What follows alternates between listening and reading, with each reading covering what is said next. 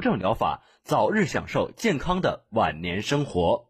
今天的人心说一事健康大讲堂就到这里，明天的同一时间欢迎您的收听。我们一零四五沈阳新闻广播广告之后更精彩。妈，快上辣姐家牛肉酱，我要拌面条。奶奶，我要吃辣姐家牛肉酱，拌饭老香了。媳妇儿，记得多买几瓶辣姐家牛肉酱啊，晚上在家吃火锅，汤料蘸料都少不了。妈，告诉你个厨房妙招，看辣姐家牛肉酱，炒菜拌菜都放点儿，做啥都是大厨的味道。中意辣姐家纯手工牛肉辣酱，内蒙古新鲜牛里脊肉，加辣椒、豆豉、花椒，大铁锅慢火熬成，香浓味足，健康解馋，好吃到停不下来。辣姐家纯手工牛肉辣酱，想咋吃就咋吃，咋做咋好吃。中瓶装二十二元，大瓶装二十九块八，买十瓶再送两瓶，只要打一个电话，美味直接快递到家。货到再付款，辣姐家牛肉辣酱抢购热线：四零零幺五九幺九幺六，四零零幺五九幺九幺六。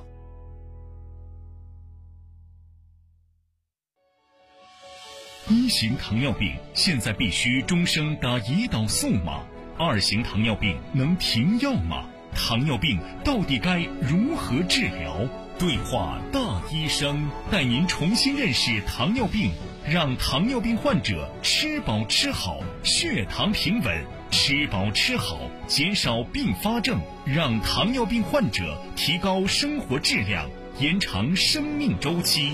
对话大医生，每天早晨八点到九点，下午十三点三十分到十四点三十分，晚间十八点到十九点，与您相约沈阳新闻广播 FM 幺零四点五。栏目热线：零二四六七八五五八幺七，零二四六七八五五八幺七。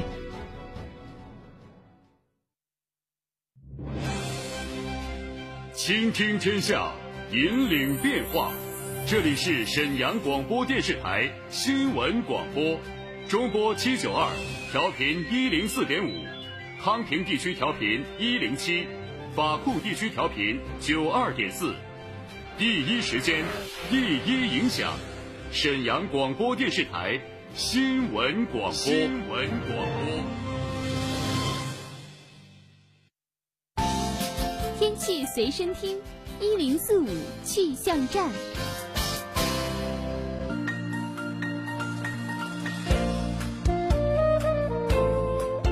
来关注一下这一时段的天气情况。今天傍晚到夜间晴有时多云，西南风三到四级，最低气温二十三摄氏度。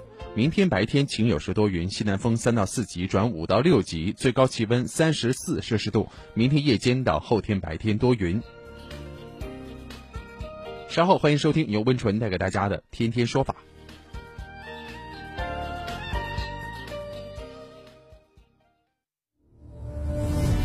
权威法律解读。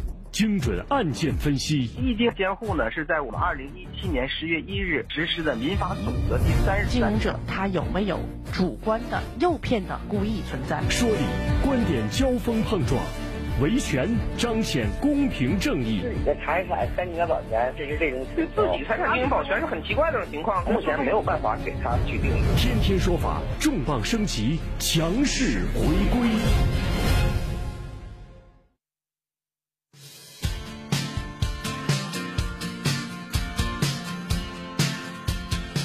法说身边事，普法大家谈。北京时间十六点三十四分，各位好，欢迎大家锁定中波七九二调频一零四点五沈阳新闻广播的电波，收听为您直播的《天天说法》，我是温纯。又到了星期五了，今天依然是为大家安排的正风肃纪进行时专题节目。那么这也是由沈阳市纪委和沈阳广播电视台联办的专题节目，分别是在沈阳广播电视台的新闻综合频道以及沈阳新闻广播同时为各位播出。每周五的这个时间呢，我们的天天说法节目将准时为大家推出这档正风肃纪进行时。节目的后半段呢，要和大家说一说雇佣关系和劳务关系在司法实践当中是最常见的两种法律关系了，但是他们的关系容易产生混淆。比如说，在损害赔偿责任的划分上啊，二者之间又有什么样的区别呢？在节目的后半段啊。在即将接近尾声的时候，我们的普爬小贴士要和大家说说这方面的话题。天天说法节目的微信号码您记好了，是 T T S F 加上数字一零四五，也就是天天说法的汉语拼音首字母组合 T T S F 再加上数字一零四五。您在生活当中遇到了任何方面的法律问题，希望我们的专家、希望律师团队帮您支招，都可以通过微信留言。当然，我们的直播热线二二五八一零四五二二五八一零四五也随时为您开通，把您的问题告诉给我们的导播，导播也会进行详细的记录。好了，先请大家收听的是我们的正风速记进行时。十年普法助力维权，沈阳新闻广播品牌法制节目《天天说法》重磅回归，强势升级，热点事件普法评说，法律条文权威解读，民生互动答疑解惑。主持人温纯，编辑陈霞，携精英律师团、普法专家团队，温情发声，热情服务。直播热线二二五八一零四五。欢迎准时收听每周为您呈现的正风速记进行时。今天我们说一说民办教师的事儿。民办教师是指咱们国家中小学校中没有列入国家教员编制的教学人员。民办教师在基层，尤其是艰苦岗位，为国家教育事业做出了很大的贡献。从上世纪九十年代起，国家陆续出台政策，解决民办教师的问题。部分合格的民办教师转为公办教师，一些不合格条件的民办教师逐渐离开了教学岗位。不过，国家并没有忘记这些曾经做过贡献的人，在他们退休之后，出台了补助政策，对他们的生活进行补贴。然而，在苏家屯区。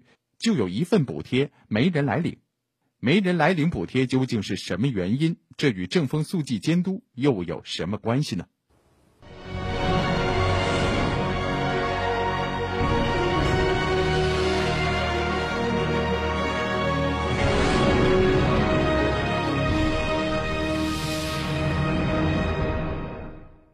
李宏宇。是苏家屯区临湖街道负责给民办教师发放养老补助的工作人员。每到年终岁尾，都是集中发放补助的时期。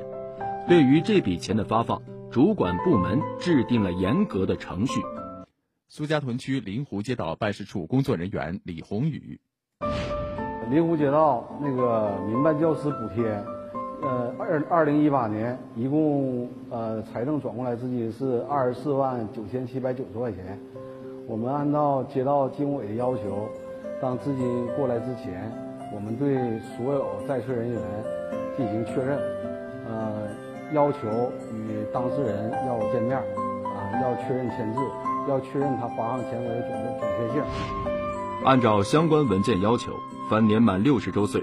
二零一一年底前，曾在农村公办中小学和农村幼儿园教师岗位上连续工作满三年及以上的民办教师，离开教学岗位后没有被企事业单位录用，没有享受民办教师退休待遇，目前仍为农村居民的人员，经本人申请并通过审核后，可以按照参加教师工作年限发给养老补助。虽然这笔补助金额不算高，但代表着党和政府对于广大民办教师辛苦付出的一种认可。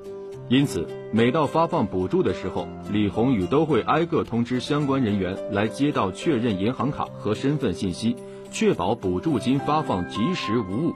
但去年年底，名单上有这么一个人，把李宏宇难住了。苏家屯区临湖街道办事处工作人员李宏宇。恰恰呢，就有这么一个叫姓李的呃老师，我们一直联系不上，嗯，没办法，等了很长时间。一晃好几个月过去了，其他民办教师的补助已经发放完毕，独独就剩下李老师一个人迟迟联系不上。以往都按时来领补助的李老师，为啥没来呢？呃，如果是一直迟迟领不走钱，我们要呃确还是确认不了的话，我要到派出所去。调查一下，看这人是否有没有那什么，呃，死亡或者其他其他情况发生。如果没有的话，这笔钱要么就是退回教委，或者是我们转到村里挂账。嗯，因为可能是有些人一时联系不上，那回来之后就到村里去领。李宏宇一边等待，一边把情况反馈给街道办事处。那么，从街道到村里都没有李老师的其他联系方式。难道说这笔钱真要划入死账了吗？就在李宏宇一筹莫展的时候，临湖街道纪工委给出了一个建议。苏家屯区临湖街道纪工委副书记于秀菊：我们监督员的主要工作职责就是监督涉农资金补贴的发放、项目嗯工程类的资资金问题。嗯，他的监督只有两个方面，一个是嗯他老百姓应该得的钱是不是嗯得到了发到了，还有就是老百姓。嗯，不应该得的钱是不是领？二零一九年，临湖街道纪工委围绕正风肃纪监督工作，开展了四项对民生补贴类的专项资金监督工作。其中，对民办教师养老补助发放的监督就是四个专项之中的其中一项。基层监督离不开面对面的走访，既然要找人，为什么不发挥正风肃纪监督员的作用呢？苏家屯区临湖街道纪工委副书记于秀菊：我们要求正风肃纪监督员一定要亲自入户，认真调查核实，嗯，把名单梳理清楚，把应该得到补贴的人员，嗯，补贴及时发放到位。苏家屯区临湖街道大书铺村正风肃纪监督员邓长春：办以后，呃，说这个李忠民已经失联了。要求咱们呢，把这人看看能不能找到。虽说邓长春对大叔卜村那是熟的不能再熟了，但他接到寻找李忠民的通知后，却一时有些摸不着头脑。我拿到这个通知单之后呢，呃，在我脑子里回忆，因为我是土生土长的，呃，没发现这个李忠民这个人，因为我们村呢有四大户。姓邓的、姓严的、姓李、姓姓张的、姓宋的，姓李的呢没有几家，没有几个人，所以说你感到挺奇怪。今年七十五岁的邓长春是个本地通，在当地问个道、打听个人，对于他来说根本不算啥难事儿。可对于李忠民这个名字，他却一点印象都没有。咱们村三千多户，五千五百多口人。尤其是这个改革开放之后，这个生产队解体了，外边进来的接近三分之一人口，所以说对这个这个这些人口找非常的困难。现在有的是就是户口在这，人不在这，找都找不到。按照街道的记载，李忠民今年不到七十岁，往年都按时来审核领钱，这是头一次失联。为此。邓长春一连十几天满村子里四下打听，可这李忠民就像从没有在这村里出现过一样，没找到一点音讯。这个李忠民究竟谁呀？是不是搞错了？不是咱们府的，别的府的。当时也有这个想法。既然已经尽力，人还是找不到，跟上级反馈一下情况，不也就能交代过去了吗？村民们这样劝说邓长春。但邓长春却坚持继续寻找。一位村民无意间的一句话，让邓长春眼前一亮。有人就给我提供了这么个线索，他说：“那个李大夫不是姓李吗？他是后来的，能不能是他呀？”村民口中所说的李大夫，邓长春虽然认识，但只知道姓，不知道名。这个人能是他要找寻的民办教师李忠民吗？他这个人呢是一个部队转业的，也是呃投奔他爱人来的，到咱们村。他本身是一个这个医生，所以说村民都管他叫李大夫。李大夫实际叫啥名谁也不知道。抱着最后一丝期待，邓长春几经辗转，最终找到了李忠民爱人的电话。我就把他的身份证这个身份证号要了，完事我给办事处发过去，我说你们核查一下。因为咱们村子比较大，这个也也有重名的很多，我也怕错，所以说呢，发回去之后呢，办事处一核对，说正是这个。虽说找对了人，但遗憾的是，李忠民已经在去年五月份去世了。李忠民的爱人朴英子这段时间一直在外地，刚刚回到沈阳，得知街道及邓长春为了领取补贴的事儿，一直在寻找自己的爱人。朴英子十分感动，钱都不不多，但是呢，这人的心和人的这个为咱们老百姓的办事，真的我真感动的。那天感动，真的自己回来时路上我自己哭了。我没说嘛，挺熟悉的人啊，完事儿了就都知道那叫李大夫，谁也不知道这李仲民是？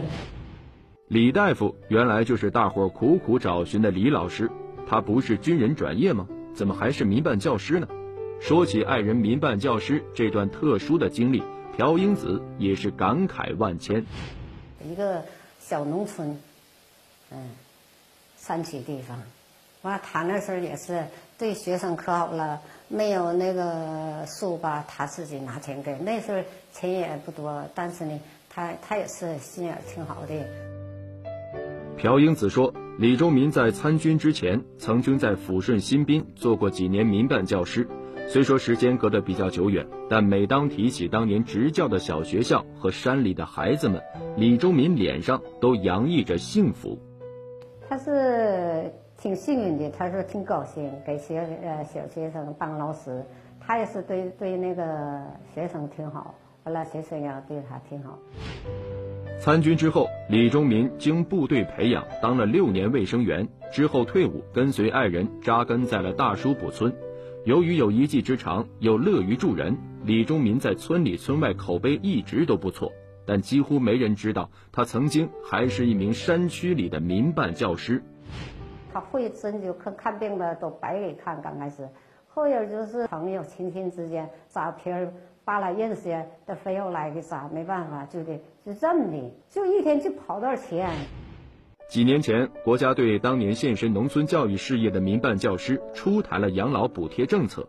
李忠民得知后非常高兴，也深深的以自己曾经是一名民办教师为荣。挺开心的，一合计国家还得想着他们，他说的不管怎么的，那个党的政策多好啊，也跟我也说。这笔钱金额不高，但代表着政府的认可和关怀。既然如此，朴英子为什么不去街道领取呢？苏家屯区临湖街道大书铺村正风速记监督员邓长春，我还问他，我说你这钱不给你打，你怎么不找呢？他说人都死了还能给吗？根据政策，李忠民这笔补助应该一直发放到人去世的当月。随后，邓长春陪同朴英子到街道办理了领取手续。这最后一笔民办教师养老补助终于找到了主人。李忠民的爱人朴英子，我老伴儿活着时那个活的话，肯定得感谢。爱喝酒，他肯定得找他喝酒，完了高兴高兴。苏家屯区灵湖街道办事处工作人员李红宇，我觉得这个就是现在工作做的都非常细。尤其这个纪委啊、政风书记这块，对这个就是我们专项基资金使用抓的非常细，而且能到点，不光在面上，还能到点到人，这个是让我们想不到的。虽然这笔补助才八百四十块钱，但邓长春这种坚持不懈、认真负责的精神，深深感动了李忠民的家人。这件事也在大叔堡村不胫而走。熟悉邓长春的人纷纷为他点赞，不熟悉他的人也由此了解到这名成天在外溜达的老头到底在忙些什么。啊，对这个工作特别认真，老百姓找到头上没有拖拖拉拉的，是吧？给冷脖子后头没有。苏家屯区临湖街道大书铺村正风肃纪监督员邓长春，咱们这个搞这个核查，不光是这个教师，你像这个低保户啊、五保户啊。呃，军烈属啊，所以说咱们都得需要下去做核查去，发现什么问题，咱和上面领导汇报。当了近两年的正风肃纪监督员，邓长春每天走的路甚至比一般小伙子都多。走访的越多，他就越发的感觉到，对于基层老百姓来说，正风肃纪监督不光是为了发现问题，更多的时候是要把党和政府的政策传递到千家万户。他们把工作做好做细，就是当好群众利益的守门人。苏家屯区灵湖街道大书铺村正风肃纪监督员邓长春，这个事儿吧，我也有很也有很感触。有到有的有的到那之后吧，老百姓挺高兴，说呀，政府现在还这么关心咱们呢，给咱们就给咱们了，还得问问给到没给到，收着没收着。所以说，对政府的政策挺放心。正风肃纪这项工作离咱们老百姓是很近的，都是为咱们老百姓服务的，为咱们老百姓着想。一般老百姓确实对上边政策也不怎么太明白，有他了就是做个桥梁，然后天老百姓就放心呗。邓长春是我们沈阳市五千多名正风肃纪监督员中的一员。两年来，我们看到，正是有了这支党性觉悟高、业务精湛、作风过硬、责任心强的正风肃纪监督队伍，分散在全市各个角落，发现问题、反馈信息、沟通联系，使群众对党的信心、信任和信赖也大大增强了。相信，随着全市正风肃纪监督工作的不断深入，人民群众会有更多、更直接、更实在的获得感、幸福感和安全感，而我们沈阳的全面振兴、全方位振兴一定能够早日实现。这里是正在为您直播的《天天说法》，接下来是一小段广告，广告之后节目精彩继续。一零四五沈阳新闻广播，广告之后更精彩。一型糖尿病现在必须终生打胰岛素吗？二型糖尿病能停药吗？糖尿病到底该如何治疗？对话大医生，带您重新认识糖尿病，让糖尿病患者吃饱吃好，血糖平稳；吃饱吃好，减少并发症，让糖尿病患者提高生活质量，延长生命周期。对话大医生，每天早晨八点到九点，下午十三点三十分到十四点三十分，晚间十八点到十九点，与您相约沈阳新闻广播 FM 幺零四点五栏目热线零二四六七八五五八幺七零二四六七八五五八幺七。中意辣姐家纯手工牛肉辣酱，内蒙古优质新鲜牛里脊肉为原料，辣椒、豆豉、花椒为辅料，大铁锅慢火精心熬制，香浓味足，辣度适中，微润不燥，健康又解馋。辣姐家牛肉辣酱不添加香料和添加剂，开盖即食，香气弥漫，好吃到停不下来。可以拌饭吃、拌面吃、炒菜用、拌菜用、当汤料、当蘸料，反正是想咋吃就咋吃，咋做咋好吃。中瓶装二十二元，买十瓶送两瓶；大瓶装二十九块八，买十瓶送两瓶。现在打电话购买，直接快递到家，货到再付款。辣姐家牛肉辣酱抢购热线：四零零幺五九幺九幺六，四零零幺五九幺九幺六，四零零幺五九幺九幺六。培一堂健管中心首批心脑血管干预用药三七丹参方与灵芝方组合发放活动将于七月二十九日至三十一日隆重启幕。现代中药德良方牌灵丹心脑方是由培一堂中医传承下来的汤药经方，经现代医药改革而成，采用现代医药生物技术手段，具有更高的药效、更好的吸收，在服用上也摆脱了服下一碗碗苦汤药的口感。针对心脑血管病，活络化瘀，修复血管；对冠心病、心律不齐、心绞痛、心梗、腔梗、脑中风及后遗症等等心脑血管疾病，起到非常好的防治作用，并且可以长期服用，养护心脑。本次现代中药灵丹心脑方发放名额有限，请您把握机会。场外报名热线：零二四六七九六三八幺七零二四。六七九六三八幺七，他是法律专业的主持人，态度坚决果断。我们千万不要用一些违法的手段反对违法我接受新岗位，但是我要求你还按原来三千块钱给我开，这个要求合理吗？他和他的律师朋友为你打开法律疑团。犯罪的终止犯没有造成损害。如果没有达成一致，劳动者是不可能没有尽到安全保障义务作为主。他在天天说法等你。我是温纯，我们不见不散。天天说法，普法小贴士。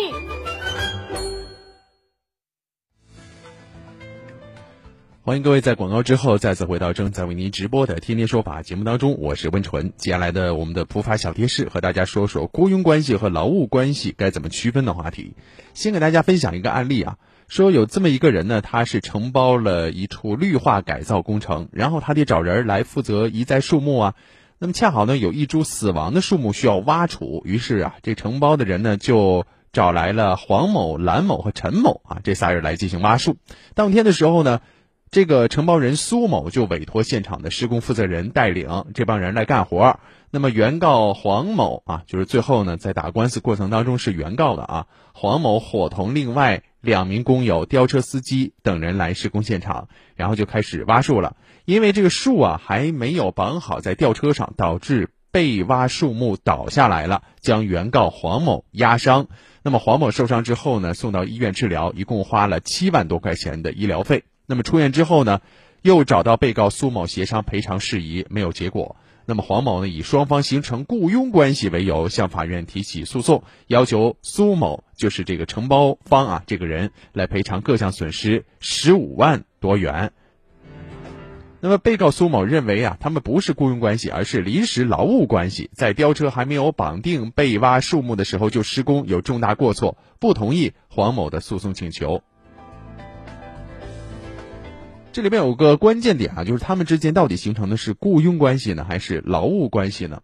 其实这两个关系啊，在法律当中有明确的规定。比如说，侵权责任法当中就说了，个人之间形成劳务关系的，提供劳务一方因为劳务造成他人损害的，由接受劳务一方承担侵权责任；提供劳务一方因劳务自己受到损害的，根据双方各自的过错承担相应的责任。那么简单来说啊，就是如果他是雇佣关系的话，那么受到影响之后呢，这个被侵权之后呢，那么这个雇主就要承担责任了。那么，但是如果他们是劳务关系的话，就要按照过错来承担一定的责任了。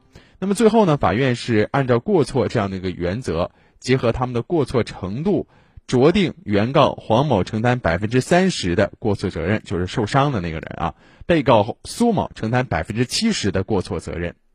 那么在这里边要说一下，这个雇佣关系和劳务关系，他们两个是司法实践当中比较常见的两种法律关系了，但是容易混淆。那么，根据相关司法解释的规定啊，雇员在从事雇佣活动当中遭受人身损害的，雇主应当承担赔偿责任。那么，雇佣关系以外的第三人造成雇员人身伤害的啊，比如说这个正在擦玻璃过程当中，楼上扔个花盆儿啊，这不就是第三人吗？那么把这个擦玻璃人给砸了。那么这种情况之下呢，呃，赔偿权利人。就是这个受雇佣的这个人啊，就擦玻璃这个人，可以请求第三人承担赔偿责任，就可以直接找那个扔花盆那个人来承担，也可以请求雇主承担赔偿责任，然后雇主呢再向第三人进行追偿。就是我给你干活，我给你擦玻璃，但是我受伤了，你得先赔偿我，然后你再去找扔花盆那个人。简单说就是这么一个过程。而且侵权责任法当中也规定了，个人之间形成的劳务关系啊，提供劳务一方呢，因为劳务造成他人损害的，由接受劳务一方承担侵权责任；那么提供劳务一方因劳务自己受到损害的，根据过错来承担相应的责任。所以说，刚才这个案件当中啊，虽然说原告也常为被告来提供劳务，但是呢，提供的劳务具有间断性，而不是固定长期性的。另外呢，从用工的主体上来看呢，不管是用工方还是被用工方，都是自然人，不是单位，也不是什么企业，都不是劳动法意义上的用工主体。所以说啊，法院认定原告苏某和被告黄某形成劳务关系是适当的。所以说呢，在判断他们的赔偿标准之前，就要确定他们很准确的法律关系是雇佣关系，还是劳务关系，还是劳动关系。劳动关系很简单了，就是你跟用人单位之间签合同，那么自然呢就是劳动关系了。那么这里边可能涉及到工伤保险的问题呀，有的时候你要是工伤的话还要走保险。但是呢，人与人之间，自然人和自然人之间呢，很可能就是雇佣关系或者说是劳务关系。呃，劳务关系还有一种就是劳务派遣啊，这方面呢其实也算是劳务关系的一种，就是和用人单位不直接签订劳动合同，而是和派遣公司签订劳动合同，由派遣公司派到用工单位啊，法律上讲用工单位去来从事相关的一些工作。所以在这里提醒大家啊。那么，劳动方在提供劳务的时候啊，接受劳务的一方和提供劳务的这一方都应该提高安全意识和责任，以免意外的发生。另外，建议用人单位通过选择合适的商业保险、合适的投保金额，有效的来避免用工的风险。好了，以上就是今天天天说法节目的全部内容，感谢大家的关注和收听，我是温纯，祝大家周末愉快。稍后是新闻晚高峰。